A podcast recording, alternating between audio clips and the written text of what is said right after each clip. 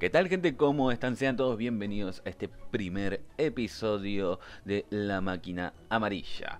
Eh, primer episodio y episodio piloto también de este podcast. Podcast eh, barra video.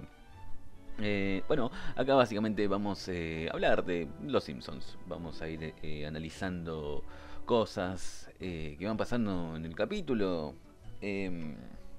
Em, datos, referencias, curiosidades y, bueno, cosas que tal vez eh, se nos escapan, ¿sí? Eh, vamos a analizar también un poco eh, de qué van las cosas que dicen los personajes. a, sobre, a sobreanalizar un poco el, el, el, capítulo, ¿sí? Que siempre, siempre está bueno. Esta escena de Lisa a mí me encanta. Yo no, no, no estoy seguro si Lisa improvisa simplemente. O puede ser también que va armando un tema, ¿no? Conforme va avanzando eh, la temporada. Y, bueno, estos, estos fragmentos eh, se van uniendo capítulo por capítulo. Es una suposición realmente porque he tratado de investigar sobre esto, pero no he conseguido una información exacta eh, realmente. Así que bueno, si alguien tiene ese dato, lo comparte. Empieza el capítulo y eh, vemos eh, la clásica escena del sillón y acá nos encontramos a los picapiedras que, bueno, claramente los Simpsons están basados en los picapiedras y hay muchísimas referencias de ellos y muchas referencias también de los supersónicos. Eh, en mi vida he visto más a los picapiedras que a los supersónicos y, casi no he visto a los, a los picapiedras, así que bueno. Inicia el capítulo y la premisa acá es eh, que, bueno, en este capítulo claramente el protagonista es Bart. En este capítulo él tiene que sacar mínimo una nota de 6 para poder ir a divertirse al campamento Krusty.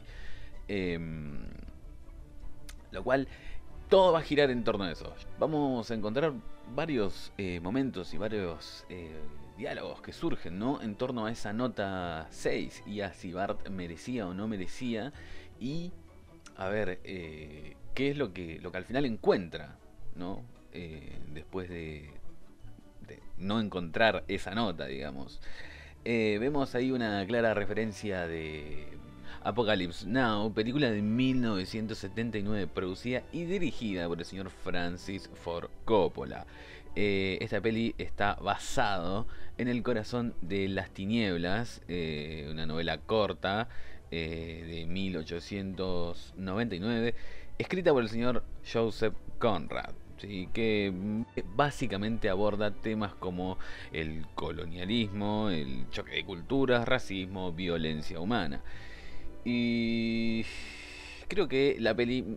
Sí, sí, sí. Bueno, está basado en eso, así que bueno, sí se ve mucho de eso, pero también la película mm, básicamente se centra en sumergir ¿sí? a, un hombre, cómo un hombre se va sumergiendo en, la locura, que el viaje eh, que, se presta en la película todo el tiempo eh, es eso, es un viaje a la locura, es como, como la mente humana se puede romper y se puede partir en un montón de pedazos y leí por ahí que Bart estaba eh, simulando la vestimenta de Marlon Brandon, que ahí interpreta a Walter Kurtz.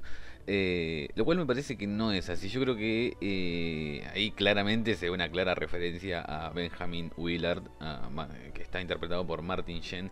Para mí, eh, él está emulando a Willard, no a Kurtz, personalmente. Y de fondo va a sonar School Out de Alice Cooper, que fue lanzado en 1972. Este, este tema.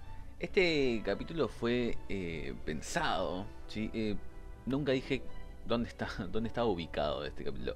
Es eh, el primero de la cuarta temporada. Mm, es así, ¿no? Sí.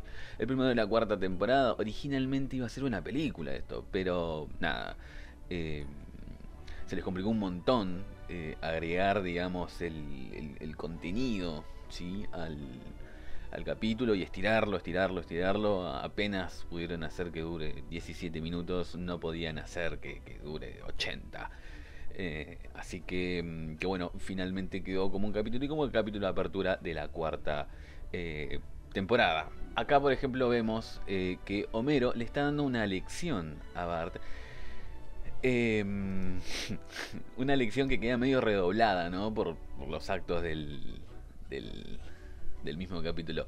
Eh, él le dice que si quiere ganarse algo en la vida, se lo tiene, tiene que luchar por eso, ¿no? Digamos algo así como que nada es gratis. Eh, creo que a todos en algún momento nos han dicho eso, o, o nos han remarcado eso, o nos han hecho ver eso. Y bueno, después nada. la gracia viene que el tipo quería sacar la quinela y ganar guita así de arriba. Em, Lisa me hace acordar, yo recuerdo que tenía una amiga, una compañera, perdón, en la primaria que en una ocasión era una compañera que promedio tenía 10. En una ocasión sacó, creo que un 8. Era un examen súper difícil que creo que casi todo el curso desaprobó. Y la única que aprobó fue ella, con la nota más alta, un 8, pero nada. Eh, recuerdo que mi compañera se puso a llorar, se puso a llorar y le fue a reclamar a la. a la. a mi, a mi señorita, ¿no? Que. Que les cambie la nota, que, qué pasó ahí. Eh, y bueno, nada, eh, la profesora optó por tomarle un recuperatorio también y ahí fue que, que ya sacó un. que ya sacó un, un 10. Me hizo, me, siempre, siempre que veo esta escena me hace acordar mucho, mucho a, esa, esa época que todos tenemos. Creo que todos tenemos algún amigo así, ¿no? Algún conocido así, eh, sumergido en, en, las buenas calificaciones. Ojo con lo que le dice grabado en acá. Olvídalo, nene. Cinco. Mamá, mamá, maestra, si no tengo al menos seis en promedio, no voy a ir a campo Krusty. Pero puedes ir a un campo de concentración. Bueno, es otra cosa también que vamos a, sobreanalizar un poquito más, eh, más adelante. El capítulo sigue avanzando. Esto fue escrito y dirigido, perdón, fue escrito por John Beatty y dirigido por Jim Reardon. No había visto tanta anarquía desde la caída de eh, Saigon. Nombra la caída de Saigon. Él dice que no, no vio tanta anarquía desde la caída de Saigon. La caída de Saigon, también llamada la liberación de Saigon por los comunistas, eh, fue bueno la captura de la ciudad de Saigon, la actual Ho Chi Minh, capital de Vietnam del Sur, por el Frente Nacional de Liberación de Vietnamitas. Eh, esto tuvo lugar el 30 de abril de 1975 y este hecho puso fin a la guerra de Vietnam. Eh, Skinner es un personaje que está eh, muy aferrado a la guerra y en, muchos recuerdos él va, se va a recordar en, la guerra de, Vietnam. Eh, muchos hechos también como los de Johnny, ¿no? Que para mí todos esos, esos hechos están basados lo mismo en Apocalypse Now. Em, algunos elementos de, de la trama fueron tomados de Alan Sherman, de su canción Hello Mother, Hello Father. Que si les suena eso, es porque recuerdan la escena. Hmm, no había mensaje cuando salimos. Qué extraño. Hello Mother, Hello Father. Here I am at Camp Granada. March, Maggie maneja la contestadora. Bart intenta eh, falsificar la firma, pero bueno, nada. Eh, es muy loco también porque em, ahí, por ejemplo, se está hablando de un 10. Lisa le dice un 10, un 10 con 50, ¿no? Eh, por lo menos si vas a falsificar, falsifica em, notas normales.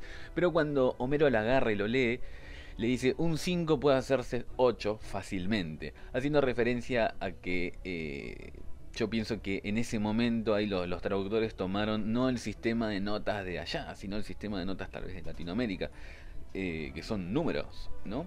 Entonces, eh, claro, Barça había sacado un 5, pero técnicamente lo estaba convirtiendo en... El Barça sacó un 550 pero técnicamente lo estaba convirtiendo en un 850. Que bueno, a ver, la nota no está tan mal.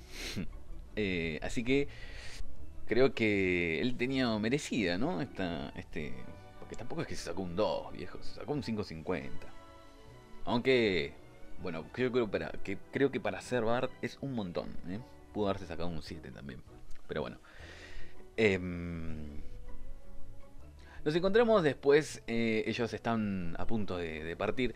Es muy particular como eh, Martin, se, porque en, las primeras temporadas Martin era como un personaje muy rebelde, que se mostraba en mucha, mucha rebeldía, con mucha osadía.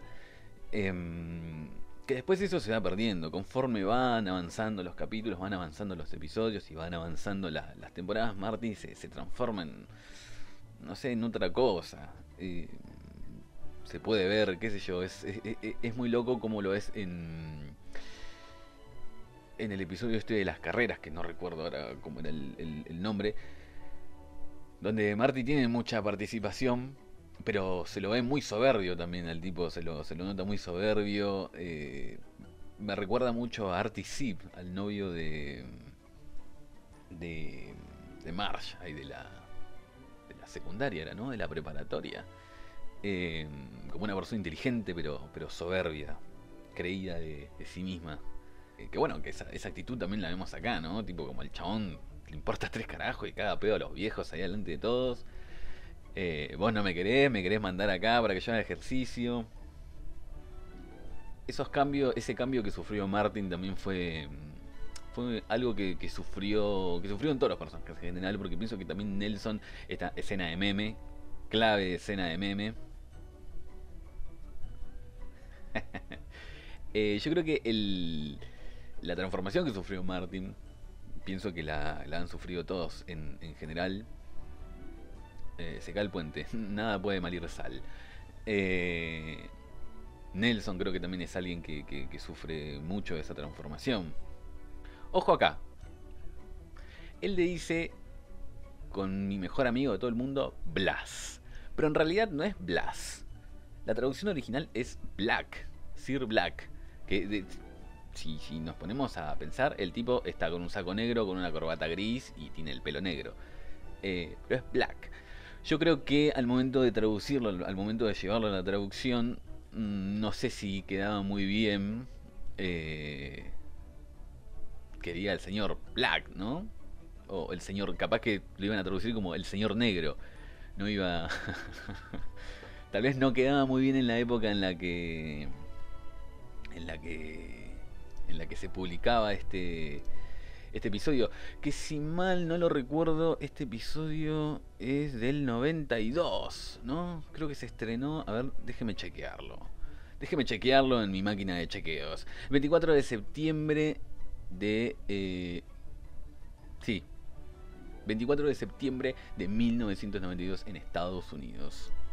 Los 90 fueron años caóticos. Llegan a la cabaña finalmente, nada es lo que parece. Acá eh, esta cabaña fue inspirada por el director Mark Hickland, que también es un director de muchos episodios de Los Simpson. Eh, él prestó el diseño de la cabaña porque cuando cuando él era chiquito fue a un campamento con una cabaña en las condiciones muy similares. Yo no sé si hay gente que ha ido a campamentos de verano. Yo creo que acá en Argentina no existen, ¿no? Los campamentos de verano yo no, no nunca he ido. Sí me han tratado de llevar en, en, algún que otro que otra ocasión a las colonias. No, no, no. Es, es demasiado para mí, no, no, no he ido a ninguno de esos lugares, pero no sé si existirán. Capaz lo, lo, lo más cercano a un campamento de verano puede ser los, los Boy Scouts, ¿no? Podríamos tomarlo como un campamento de, de verano.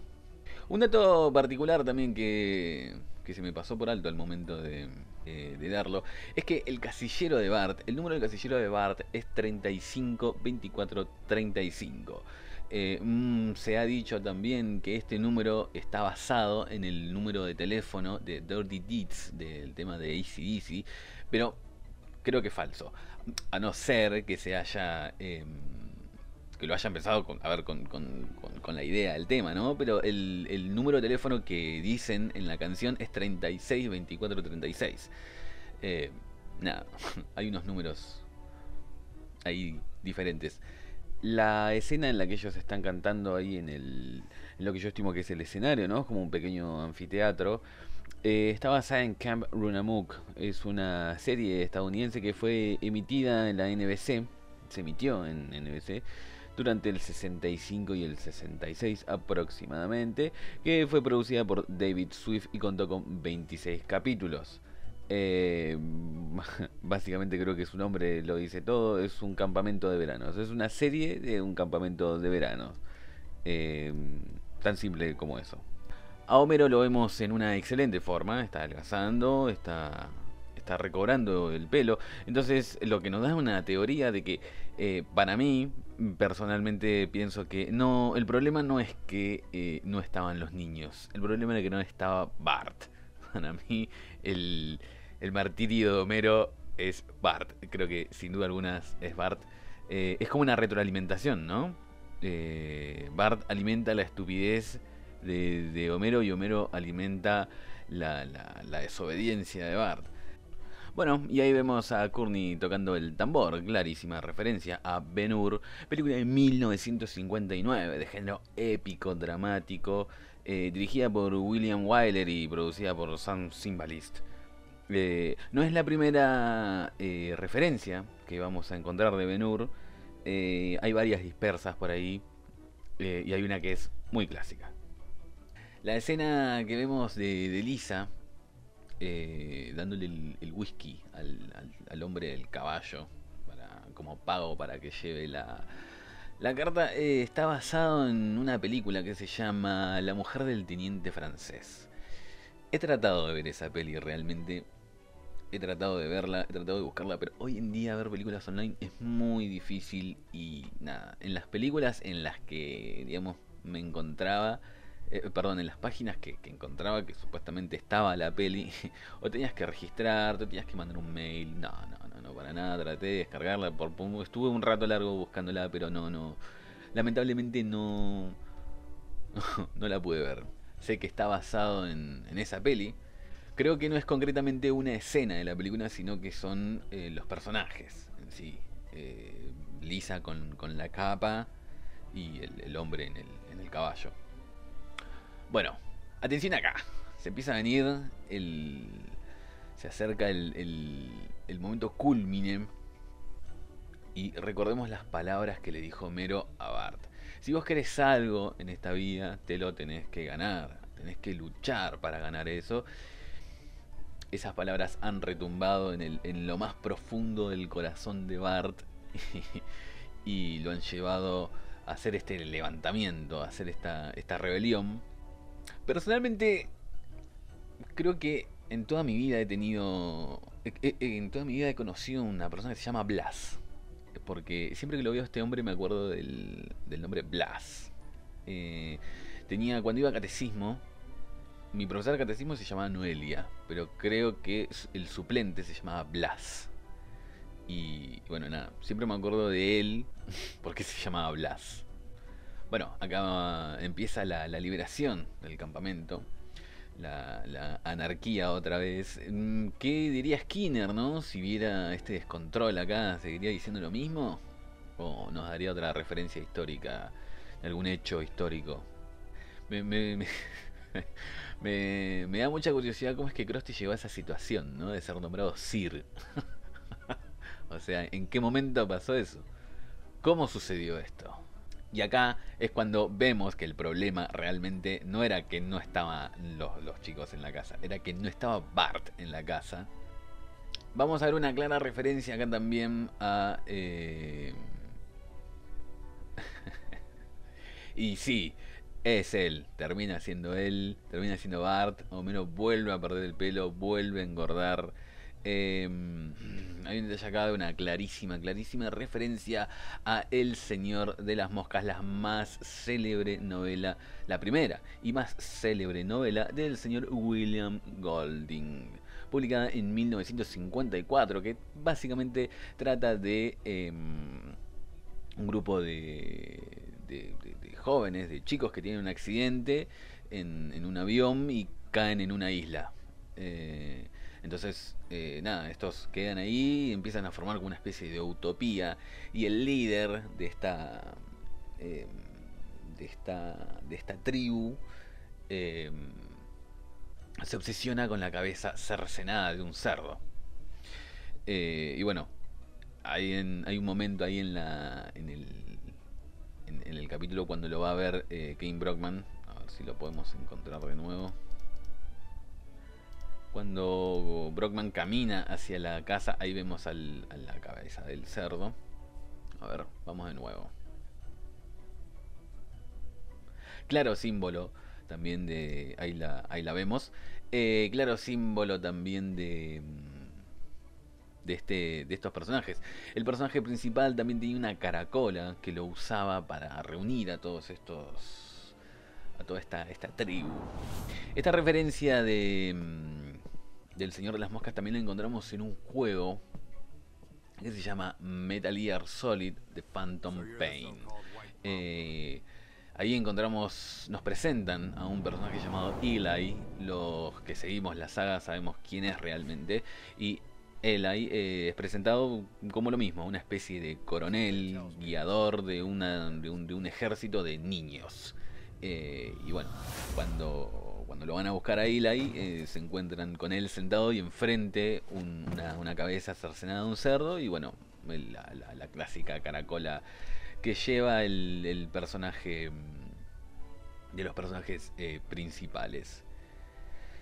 Ya casi llegando al final del, del episodio, ahí vemos como Brockman le deja, le deja decir groserías y después vemos como, como los, los periodistas, y yo en general detesto a los medios de comunicación, como los periodistas tratan de, sacar de contexto absolutamente la, situación de Krusty mientras lo filman, le hacen preguntas que no vienen al caso. eh, haciendo también dando alusión a lo que dice Brockman, ¿no? Tipo, se puede decir porquería en este canal, sí, si total, si total esto es un chiste. Nos encontramos también eh, con Bart enfrentando a su, a su ídolo, diciéndole, che, pero, ¿qué onda? Eh, vinimos acá por vos, pero vos nos dejás acá solo. Y bueno, también eh, eh, no- no- nos muestran a un Krusty, ¿no? Que al tipo, creo que es un personaje que desde el principio se lo presentó así, de esa forma, pero es un, personaje muy avaro. Eh, a Krusty le gusta muchísimo el dinero y en, en- en un montón de ocasiones se hace alusión de eso, se hace ver eso. Eh, en este caso también. Caso muy, muy clave es cuando Bart eh, se corta con la sierra metálica y él después come el cereal para que vean que nada, que nada de eso era, era real. Eh, bueno, y ahí vemos unas fotos y lo vemos, bueno, en las peleas de gallos y con un mezcal, mezcal, claramente un mezcal, uno con, con el gusano dentro. Eh, y llega al final el episodio cerrando con eh, un final feliz. Nunca he ido a Tijuana eh, personalmente, pero bueno, eh, creo que es un final feliz, ¿no? ¿Qué sé yo? ¿Qué hubiese pasado si Bart eh, no hubiese dicho nada? Porque en un primer plano es Bart, primeramente, quien se revela, ¿no? Con, contra todos. Así que, ¿qué hubiese pasado, no? Si él no se hubiese revelado, eh, el, capítulo terminaba ahí. ah. Em, pero nada, capaz el, el- el- capítulo iba por otro lado, donde volvía un Bart, por ejemplo, triste a la casa, enviándole una, una nota, como ya hizo en una ocasión en el capítulo este de... mm, eh, en el capítulo este de... eh, el padre de Krusty, ¿no? Que él siempre lo dejaba plantado, siempre lo dejaba plantado. En un momento Bart se cansó y le mandó eh, una carta diciéndole que nada, renunciaba a ser el, el- fanático integrante de su de su fan club y devolvía al instintivo. Em, bueno, hemos finalizado con el, con el capítulo, eh, hemos terminado de verlo. Fue eh, personalmente es uno de mis capítulos eh, favoritos, por eso lo he elegido. Me encantan muchas de las referencias que se dan acá. eh, bueno, mm, ustedes también saben que me gusta muchísimo la historia y muchas de las, de las referencias que se dan acá, nada, se refleja, se refleja un poco eso. Así que bueno, ha finalizado este primer, primer episodio, episodio piloto, ¿sí? De eh, La Máquina Amarilla. Eh, veremos, veremos, veremos. Veremos, dijo un ciego, cómo, cómo sigue todo. Eh, la idea básicamente eh, será subir a diferentes plataformas. el video, ¿sí? Aunque, repito, no es necesario ver el video con escuchar. Ya estamos todos tranquilos y felices, ¿sí? Eh, creo que nada más, creo que no me olvido nada más. Sin nada más que decir ni nada más que agregar, me despido. Que tengan una excelente tarde. Bye.